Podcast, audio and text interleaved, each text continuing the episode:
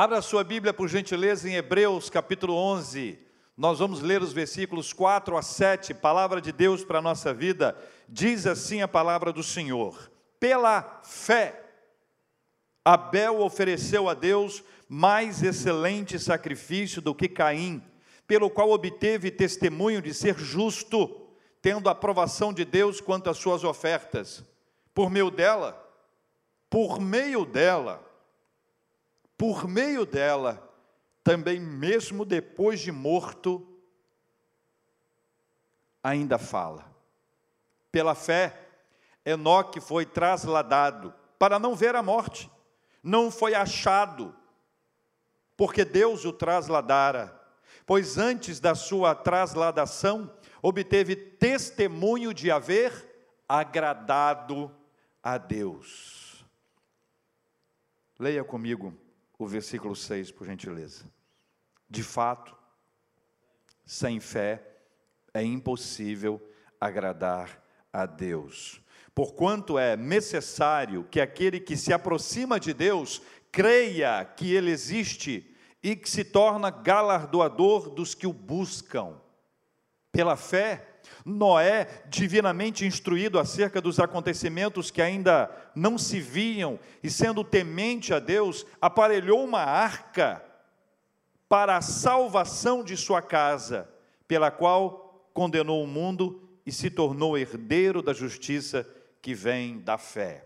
Nosso tema de hoje é: sem fé é impossível agradar a Deus. Está no texto, bastante claro: sem fé é impossível agradar a Deus. Parece um texto que chega ao nosso coração para nos desafiar a viver a simplicidade do Evangelho de Jesus Cristo.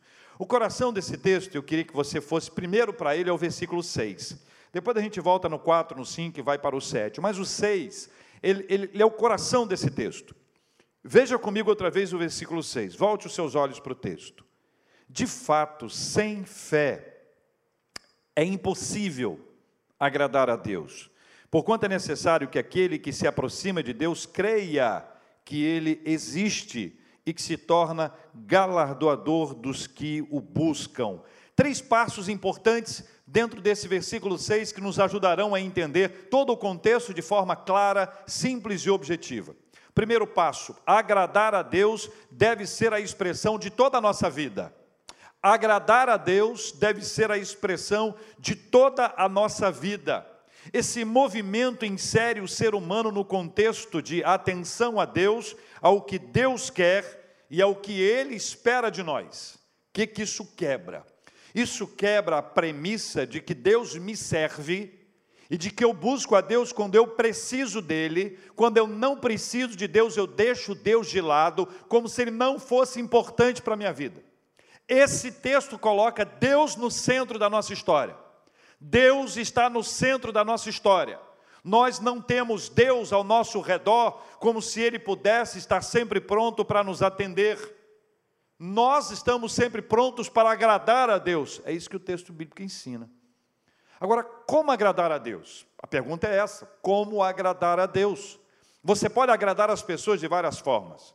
Existem pessoas que gostam de uma coisa, pessoas que gostam de outras coisas. Já te contei uma vez que eu disse num dos nossos cultos há algum tempo que eu gosto muito de doce de jaca. Eu gosto de jaca, jaca, jaca, o doce e a jaca. E eu disse isso num culto. No domingo seguinte, quando eu saio da igreja, em cima do meu carro tem uma jaca inteira, inteira, aquela jaca bonita, mas inteira. Quando eu pensei no, na jaca, eu já tinha pensado na jaca aberta, já dentro de tapoé, facinho para pegar e comer. Quando eu vi aquela jaca inteira, eu disse: Meu Deus, não era bem isso que eu queria.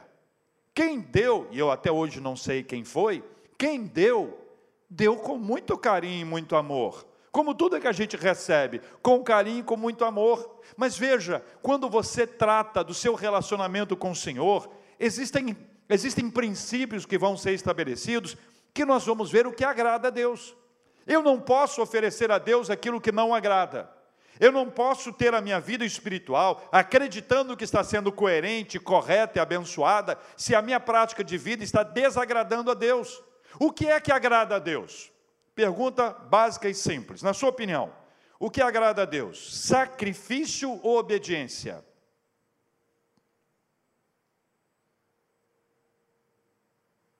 Sacrifício ou obediência? A Bíblia diz que é melhor obedecer do que sacrificar, já fica claro. Então, existem sinalizações de Deus na nossa vida que abrem os nossos olhos para que nós enxerguemos aquilo que vai agradar a Deus. Mas esse texto também nos traz uma resposta. Esse texto, esse texto diz que há a pergunta como agradar a Deus, a resposta é a fé. A fé agrada a Deus. A fé agrada ao Senhor, esta é a nossa conexão com Deus, é a fé. Jesus veio e nos trouxe a possibilidade de nos reconectarmos a Deus, e a fé é o que nos leva ao Senhor. Nós vamos pela fé, caminhamos pela fé, vivemos pela fé, avançamos pela fé. Sem fé, é impossível agradar a Deus. Um famoso jornalista brasileiro confessou publicamente que ele gostaria muito de acreditar, ele gostaria muito de ter fé, mas ele dizia que ele não conseguia. Quem tem fé em Deus, pensa fora da caixinha. Quem tem fé em Deus, vê o que outros não veem. A fé nos faz ver o que outros não veem. Eu tenho lido a, a, narrativa do Êxodo e fico cada vez mais impressionado com a didática de Deus em fazer Moisés crer, em levar o, o servo Moisés, que se tornou o grande líder, em levar Moisés a crer, em levar o povo de Deus a crer, o povo de Israel a crer, ainda no Egito, e fazer com que a fé de Moisés e a fé do povo, a manifestação do Senhor no meio do povo, alcançasse outros povos. E quando você vai ler o relato lá de Josué, quando Raabe declara Raabe declara aquilo que Deus fez na vida do povo, aquilo que já havia chegado aos ouvidos dela e de toda a cidade de Jericó. Quando a notícia chegou, ela já entendia que Deus estava no meio do seu povo, que havia algo extraordinário e a manifestação de Deus no meio do seu povo alimentou a fé de outras pessoas e a fé chega ao coração de outros tantos à medida que nós cremos. Sem fé é impossível agradar ao Senhor. Um segundo passo bem claro que esse texto, versículo 6, nos ajuda a entender, para deixar claro, o texto afirma, por quanto é necessário que aquele que se aproxima de Deus creia que Ele existe. E essa frase é muito interessante, é muito interessante. O autor de, de Hebreus, eu não sei quem escreveu Hebreus, tá irmãos? Tem gente que é curioso, tem gente que tem várias teses, eu também tenho as minhas teses, mas eu fico com a palavra de um grande professor, um grande mestre, um homem com profundo conhecimento, uma vasta experiência, e perguntaram para ele na lata, na porta assim da igreja, na saída, com aquele jeitão que de vez em quando a gente tem, reverendo, e aí? Quem foi que escreveu Hebreus? Quem é o autor de Hebreus? E ele, solene, reverente, tranquilo, olhou para a pessoa e disse: Eu não fui. Pronto. Quem é o autor de Hebreus? Sei lá. O fato é que o autor de Hebreus, inspirado pelo Espírito Santo de Deus, ele afirma que é possível que algumas pessoas se aproximem de Deus sem acreditar que Ele existe. E o desafio da fé é esse. O desafio de Deus que Deus nos traz é que sem fé é impossível agradar ao Senhor e aqueles que de Deus se aproximam devem se aproximar crendo na sua existência.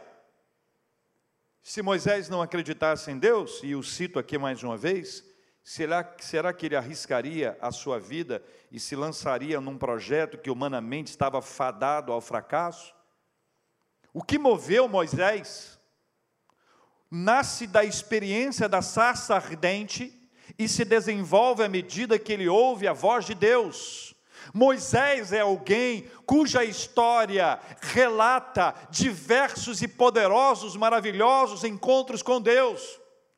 A gente vai vendo Moisés de passo a passo, ele vai caminhando e a sua caminhada com Deus, desde o deserto até o Egito, do Egito até o de deserto, até quase entrar na terra prometida, é uma caminhada em que ele vai ouvindo a voz de Deus, vai tendo manifestações da graça de Deus, ele vai tendo experiências com o Senhor, e à medida que ele vai caminhando, caminhando, caminhando, ele vai crescendo espiritualmente, a sua fé vai ganhando vulto e peso.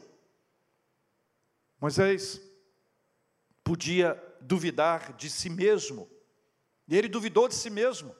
Disse que era um homem de língua pesada, não tinha habilidade. Deus toma Arão e o coloca ali para ajudá-lo, para cooperar com ele.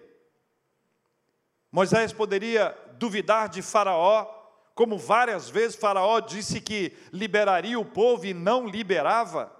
Moisés podia duvidar de Arão, seu irmão, posto ali para ajudá-lo, sacerdote do povo de Deus, mas que foi incapaz de deter o povo quando o povo quis construir um objeto de adoração e foi o bezerro de ouro. Moisés podia duvidar do povo, que, embora visse inúmeras manifestações do poder de Deus, ainda assim desejava as carnes das panelas do Egito e voltar para trás, Moisés podia duvidar de cada um desses, dele, de Faraó, de Arão, do povo, mas Moisés não podia duvidar de Deus hora alguma, porque Deus nunca o decepcionou. Não se vê Moisés culpar Deus pelos problemas enfrentados. Moisés não culpa Deus pelos problemas enfrentados. Ele sabe a origem dos problemas enfrentados. E o mais extraordinário é que cada problema enfrentado, ele ia à presença de Deus. Assim vivem as pessoas que têm fé.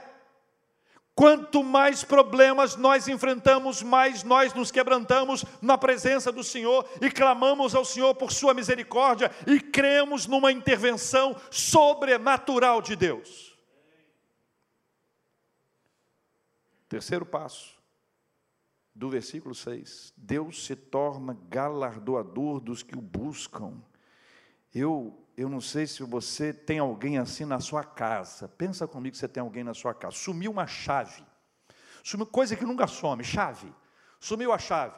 Aí você pede a esta pessoa, fulano ou fulana, procura. Dá cinco segundos, a pessoa responde, não achei. Cinco segundos. Não achei. Aí o que, que você achou? Você achou que a pessoa não procurou? Porque ninguém procura num tempo assim. Você sabe quando a pessoa busca, não sabe? Você sabe quando a pessoa procura. Não é que ela vai achar, mas ela vai procurar, ela vai se empenhar. Ela tem uma participação nisso, sumiu alguma coisa, nós temos que procurar, temos que achar. Se você sabe quando alguma coisa está perdida, e você pede alguém para buscar, e você sabe que a pessoa não buscou, imagine Deus. Se sabe se você o buscou ou não se sabe se você tem o buscado ou não, se sabe se sua relação com Ele é esta ou aquela, você sabe que Deus sabe todas as coisas. E é interessante, porque Ele diz assim na palavra do Senhor para a nossa vida, é muito interessante observar que Ele se torna galardoador dos que o buscam. Vou traduzir galardão como presente, é mais simples está mais na nossa linguagem. Mas se você entendeu que esse presente é uma benesse material, se você está achando que, essa, que o resultado da sua busca a Deus é tão somente uma coisa palpável, é alguma coisa que você ganha e perde, é alguma coisa que, que vai embora, é alguma coisa que você, que você não pode é, manter com você, eu quero desafiar a você pensar numa coisa completamente diferente. E vou, vou me lançar um desafio insano aqui. Pensa comigo. Uma pessoa pede a Deus uma fazenda e Deus dá. Uma pessoa pede a Deus uma casa na praia e Deus dá. Uma pessoa pede a Deus um belo apartamento e Deus dá. Uma pessoa pede uma, um carro e Deus dá. Uma pessoa pede um, um, um relógio maravilhoso e Deus dá. Uma pessoa fica enferma, esta pessoa fica enferma e ela pede a cura. O que é mais importante? A cura, o relógio o carro, a casa, o apartamento. O que é mais importante no processo inteiro? Agora, cá entre nós, entre a cura e a salvação espiritual, qual é mais importante? O que você acha que é mais importante? O que você entende como essencial para a sua vida? Nós vivemos sem todas essas coisas, mas não podemos viver sem a salvação. A salvação é algo extraordinário que só Deus pode operar na nossa vida. Então entenda, quando a, a, Bíblia nos fala sobre o galardão que Deus nos dá, ela está falando de algo espiritual. Deus se torna galardoador dos que o buscam. Pode ser uma casa, pode ser, pode ser aquilo, pode ser, pode ser aquilo outro, pode ser, pode ser, pode ser, tudo pode ser, mas o grande ponto não é isso. Não se aproxime de Deus com segundas intenções, porque Ele sabe quais são suas intenções. Aproxime-se de Deus desejando somente, então somente, a poderosa presença de Deus, porque não há nada mais importante na face da terra do que experimentarmos a presença de Deus na nossa vida. Que somos nós para merecermos estar na presença de Deus? O que somos nós para recebermos da parte dele o acolhimento? Quem somos nós para requerermos alguma coisa de Deus? Quem somos nós para exigirmos alguma coisa de Deus? Quem somos nós para colocarmos Deus na parede ou virarmos as costas para Deus e afirmarmos que estamos de mal?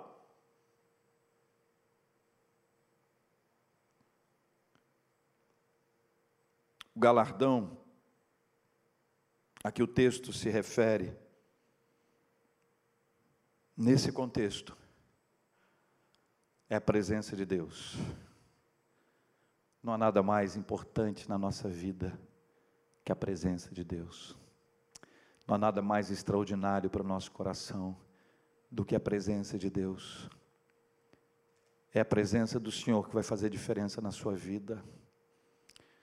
É a presença do Senhor que fará você vencer as batalhas, as dificuldades, as crises, as tempestades, os desertos, os sofrimentos, é Deus quem fará isso em você. Então, quando você se aproximar de Deus, creia que Ele existe. Creia que Ele existe. Chegue com fé, não duvidando. Chegue crendo. Se aproxime de Deus com a, com a autoridade que foi dada pelas Sagradas Escrituras. Se dobre diante dEle, busque ao Senhor e aprenda nesse texto alguns pontos importantes para a nossa caminhada espiritual. E eu volto com você ao versículo de número 4. A fé em Deus nos leva a uma entrega plena ao Senhor. A fé em Deus nos leva a uma entrega plena ao Senhor. Vou repetir para você anotar. A fé em Deus nos leva a uma entrega plena ao Senhor.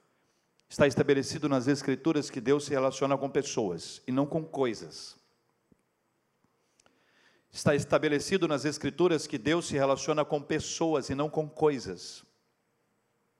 Deus não está muito preocupado com as coisas, Ele está preocupado com as pessoas. Ele não quer que as coisas se tornem mais importantes que as pessoas. Existe uma coisificação do ser humano e a gente deve colocar isso de maneira clara. Quando nós fomos criados, nós fomos criados à imagem e semelhança de Deus. Desde o princípio, Deus se relacionou com Adão e Eva, e Deus nunca deixou de trazer a manifestação da sua presença. Foi com Adão e Eva, foram com os demais que surgiram depois. Veja os destaques que foram dados à vida de Noé, a vida de Abraão, de Isaac, Jacó, José, e todos os outros que vieram, Deus sempre se relacionou com as pessoas e cada uma delas era imperfeita. Cada uma delas era imperfeita.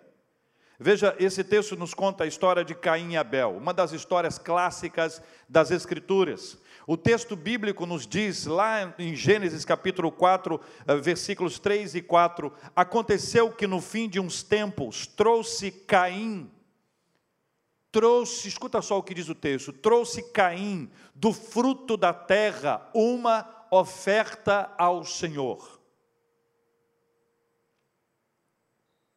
Caim. Agora Abel. Abel, por sua vez, trouxe das primícias do seu rebanho e da gordura deste. A frase final é que é a chave para o entendimento. Agradou-se o Senhor de Abel e de sua oferta. Agradou-se o Senhor de Abel e de sua oferta. Lembra do verbo? Sem fé é impossível agradar a Deus? Está lembrado lá do, do, do, do, versículo de número 6? Agora coloca isso aqui no seu entendimento, no versículo 4, e com base em, Gênesis. A relação entre Caim e Deus, entre Abel e Deus, foi completamente diferente. Abel se apresentou a Deus com uma oferta e ele sendo a própria oferta. A entrega a Deus daqueles que se aproximam dele pela fé não pode ser parcial não pode ser um pedacinho de mim, não pode ser com uma, uma, uma fidelidade seletiva. A nossa relação com Deus ela é de profunda entrega. Abel entregou a sua oferta, mas fez a si mesmo de oferta ao Senhor. Ele fez a si mesmo de oferta ao Senhor, é isso que a gente chama de entrega plena ao Senhor. Entrega plena. Caim manifestou o resultado do pecado na sua vida, invejou, irou-se e odiou seu irmão a ponto de assassiná-lo naquilo que entra para a história como o primeiro homicídio. A entrega a Deus é plena. Até hoje, milhares de anos após a sua morte, o que ele fez continua a ecoar. E esta frase do versículo 4 é impressionante por meio dela, também mesmo depois de morto, ainda fala. A oferta de Abel não é aquilo que ele entregou, a oferta de Abel é aquilo que ele entregou, mas ele mesmo. E quero exemplificar isso de maneira clara. Está do lado de cá um instrumento. Olha esse instrumento aqui. Nós podemos receber esse instrumento e consagrar a Deus. Mas de que adianta consagrar um instrumento e não o instrumentista? Mais importante que consagrar um instrumento é consagrar o instrumentista. O que é completo? Consagrar o instrumento e o instrumentista. A nossa relação com Deus é esta. Deus resolveu relacionar-se conosco. É assim desde o começo. Deus se relaciona com pessoas e não com coisas. Ele não está muito interessado naquilo que você oferece, mas se você se oferece. Então, o desafio para você hoje é que você tenha uma entrega plena ao Senhor. Essa entrega plena é fundamental. A fé em Deus nos leva a uma entrega plena, a uma entrega total e absoluta, não a uma entrega parcial, não uma entrega de um pedacinho da gente, não a uma entrega numa etapa, numa fase, mas a uma entrega verdadeira e sincera diante de Deus. Sem fé, é impossível agradar a Deus. Entregue-se plenamente ao Senhor. Segundo, mergulhe na mais extraordinária aventura que é viver pela fé. Mergulhe na mais extraordinária aventura que é viver pela fé. O texto é maravilhoso quando vai nos levar a perceber no capítulo, no, no versículo 5, meus queridos irmãos e irmãs, essa realidade de Enoque.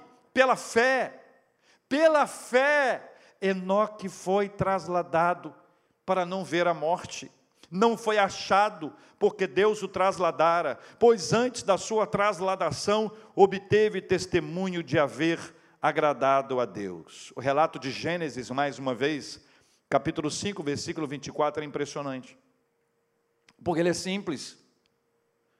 Sabe quando você conta alguma coisa para alguém que já sabia da história? É isso que me dá a impressão. Sabe quando você conta alguma coisa, você vai contar uma coisa para alguém, mas esse alguém já sabe, então você conta de maneira simples, como uma coisa, uma coisa simples. A frase foi: andou Enoque com Deus e já não era, porque Deus o tomou para si. Pensa nisso. Deus o tomou para si, é o que o autor de Hebreus chama de trasladação. Enoque foi tomado, Enoque é um símbolo de um ser humano que anda com o Senhor. Enoque é um símbolo de um ser humano que anda com Deus. Enoque é pecador como você e eu. Enoque não era perfeito, perfeito só Jesus. Enoque era pecador, mas apesar do seu pecado, ele andou com Deus. Deus o convidou para andar e ele andou com o Senhor. Esta é uma caminhada maravilhosa, extraordinária, porque apesar de todas as falhas dele, ele foi se ele foi se aproximando de Deus, ele se entregou plenamente, ele passou a andar com Deus. Você sabe bem a diferença de quem anda com você e de quem anda perto de você? Sabe a diferença ou não? Hum? Conta para mim. Sabe a diferença de quem anda com você e de quem anda perto de você? Tem diferença ou não?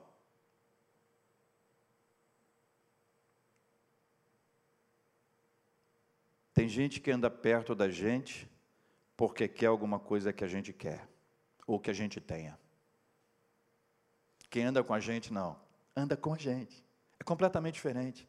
É completamente diferente. A sensação de ter alguém perto da gente em todos os momentos é completamente diferente da sensação de ter gente perto da gente quando a gente está bem, quando a gente está em alta, quando a gente está ali, ó, tendo prosperidade financeira, então nem se fala.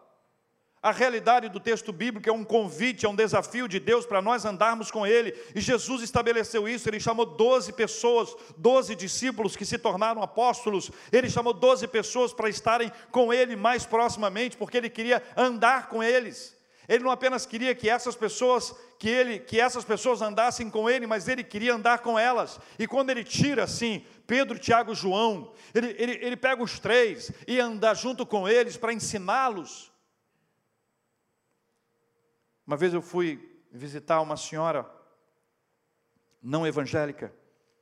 E quando cheguei ao quarto dela, ela estava com uma amiga dela dizendo assim: Puxa, pastor, que bom que o senhor chegou. A gente estava aqui discutindo a Bíblia. Eu falei: É mesmo?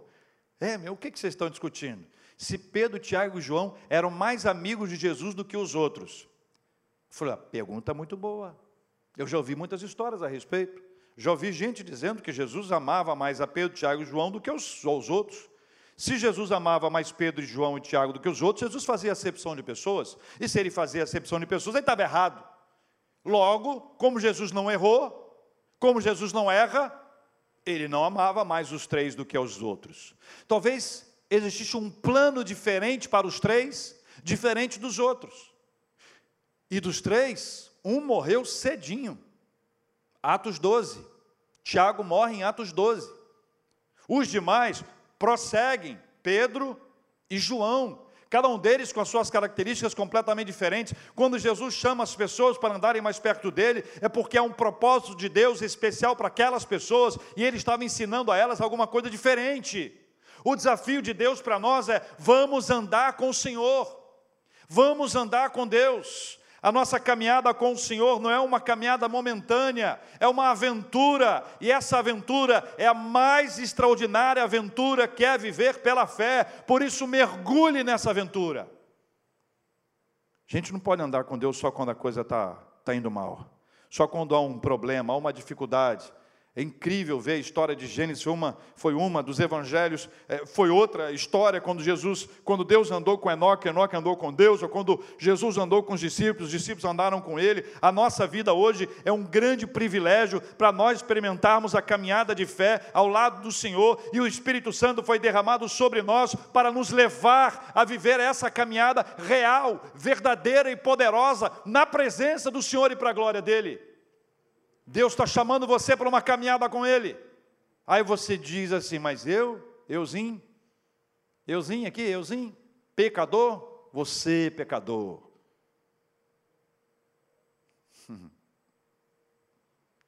Servo inútil sem valor.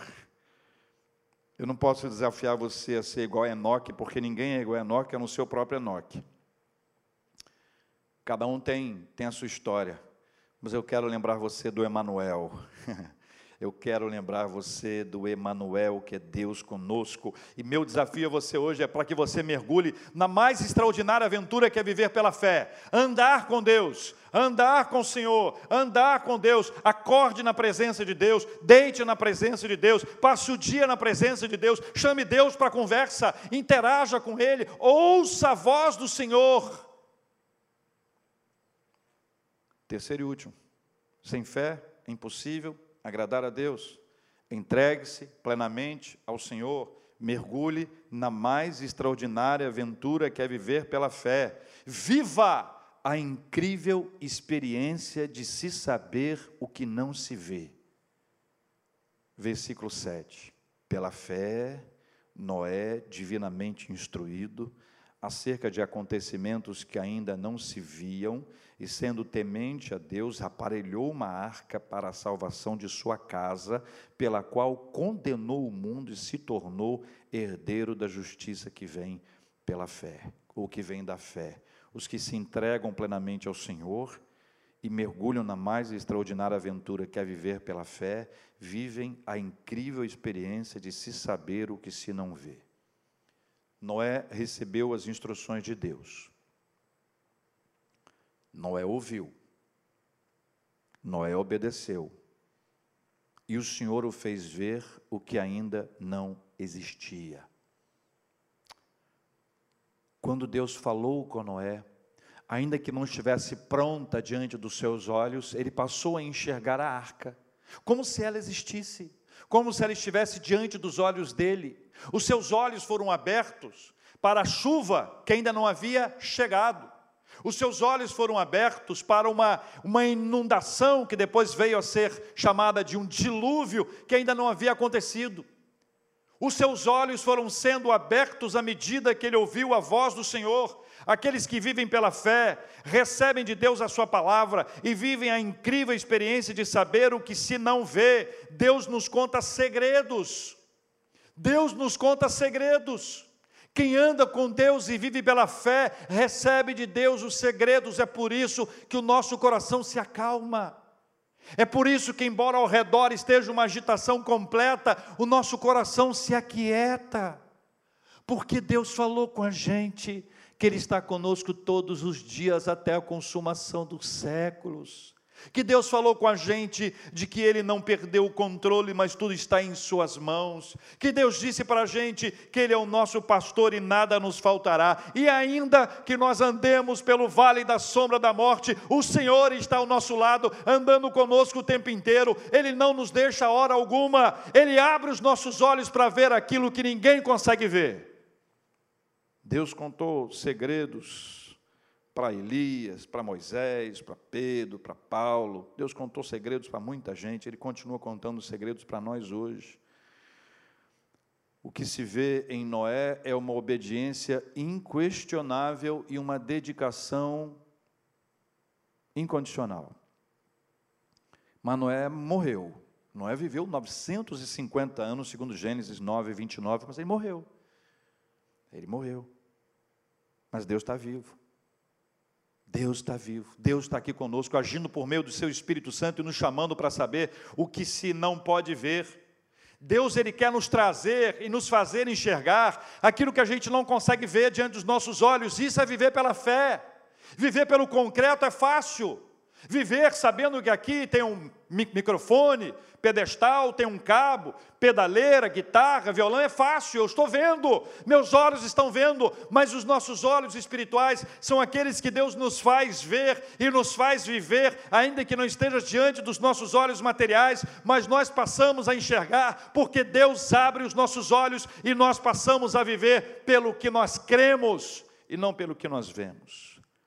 O autor de Hebreus faz uma conexão entre os pontos. Veja o versículo 1 do capítulo 11 aí, que está a sua Bíblia aberta. Ele diz: A fé é a certeza de coisas que se esperam, a convicção de fatos que não se veem. E exatamente essa descrição do versículo 7, pela fé, Noé divinamente instruído acerca de acontecimentos que ainda não se viam. Esta é a conexão estabelecida pelo autor de Hebreus, ele nos apresenta essa realidade da gente, da gente crer primeiro, crer, nós nos aproximamos de Deus, nós cremos, nós vivemos pela fé, nós ma marchamos, pastor, eu não sei o que vai acontecer amanhã, nem eu sei, mas Deus sabe, e nós vamos caminhando pela fé, confiantes no Senhor, crendo num poder extraordinário de Deus a nos sustentar, ao nos guardar, ao nos, ao nos empurrar como só Ele pode realizar na nossa vida. Tomé queria ver para crer e Jesus o ensinou com muito amor. Como Jesus foi amoroso com Tomé. Primeiro, Tomé faltou o culto. Não foi. Faltou o culto naquele dia. Quando ele chega, de, depois as pessoas dizem: Olha, o culto foi maravilhoso. Ele disse: Eu só acredito vendo. Vendo não. Se eu não tocar ali nas feridas dele, eu não acredito. Aí Jesus se apresenta e diz: Pode tocar, Tomé. Como Jesus é carinhoso com Tomé, como Jesus é carinhoso comigo e com você. Quanto tempo nós vivemos sem crer, quanto tempo nós duvidamos lá no fundo.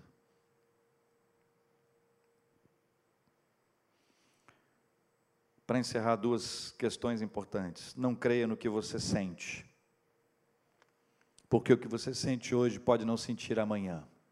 A fé não é fruto de uma sensação, não é uma fé sensorial. Fé é crer com base na palavra e não numa sensação. Eu posso participar de um culto como esse, eu posso ter momentos em que eu fico arrepiado, mas não é o arrepio que vai trazer à minha vida a convicção de uma experiência real com o Senhor. Na experiência com Deus, eu preciso entender que a minha experiência de hoje é diferente da experiência sua de hoje, ou da nossa experiência. Nós cremos no que a Bíblia diz. Nós cremos no que a Bíblia diz. Nós cremos no que a Bíblia ensina. Nós cremos na palavra do Senhor, nós cremos no que ela nos orienta, no que ela nos sinaliza, nós cremos na palavra de Deus que nos leva a caminhar pela fé, nós cremos nas sagradas Escrituras, nós cremos no poder e na manifestação de Deus, nós cremos naquilo que o Senhor fala conosco. Eu posso sentir, eu posso experimentar, mas o sentir e o experimentar nunca será a base para a minha fé e para a minha caminhada com o Senhor. Sem fé é impossível agradar a Deus, por isso creia no que diz a Bíblia. Esteja certo de que ela, a Bíblia, é o caminho mais seguro para nos levar a andar com Deus. Sem fé é impossível agradar a Deus. Quer agradar a Deus? Creia. Creia.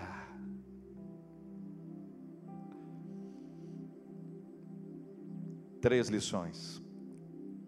Primeira, entregue-se plenamente ao Senhor. Entregue-se plenamente ao Senhor. Não pode ser parte da gente. Não pode ser um pedaço de mim. Não pode ser apenas um tempo, uma hora da minha vida.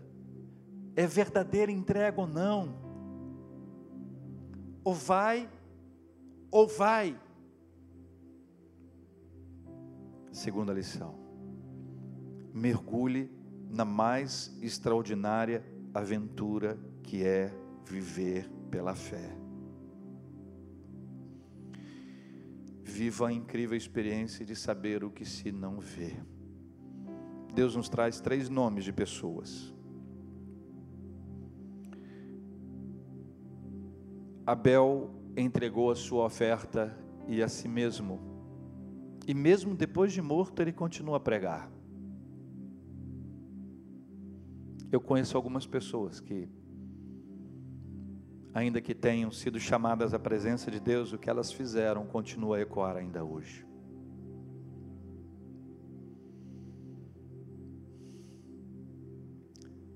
Mas Deus destacou aqui nesse texto Abel para nos lembrar que é necessário que haja uma entrega plena.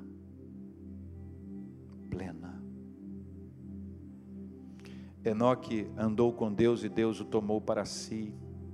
Mergulhe na mais extraordinária aventura que é viver pela fé, andar pela fé, caminhar pela fé. Viva a incrível experiência de se saber o que se não vê. Noé e a arca. Nós vamos orar juntos agora. Esse é um tempo de viver pela fé. Não se pode confiar no que dizem, não se pode contar com absolutamente nada. Nós estamos aprendendo de forma forçosa e difícil o que é viver pela fé. Vamos andar com o Senhor, vamos. Chega mais perto, vamos orar juntos aqui agora. Paizinho, muito obrigado, porque nós aprendemos na tua palavra que sem fé é impossível agradar ao Senhor. Eu posso estar com a minha mão cheia de coisas para entregar ao Senhor, mas o Senhor não quer coisas, o Senhor quer pessoas. Pessoas trazem coisas, mas coisas não trazem pessoas. Senhor, nós queremos viver uma entrega plena e não parcial. Não queremos desfrutar do bem que o Senhor nos faz, do bem que o Senhor nos traz.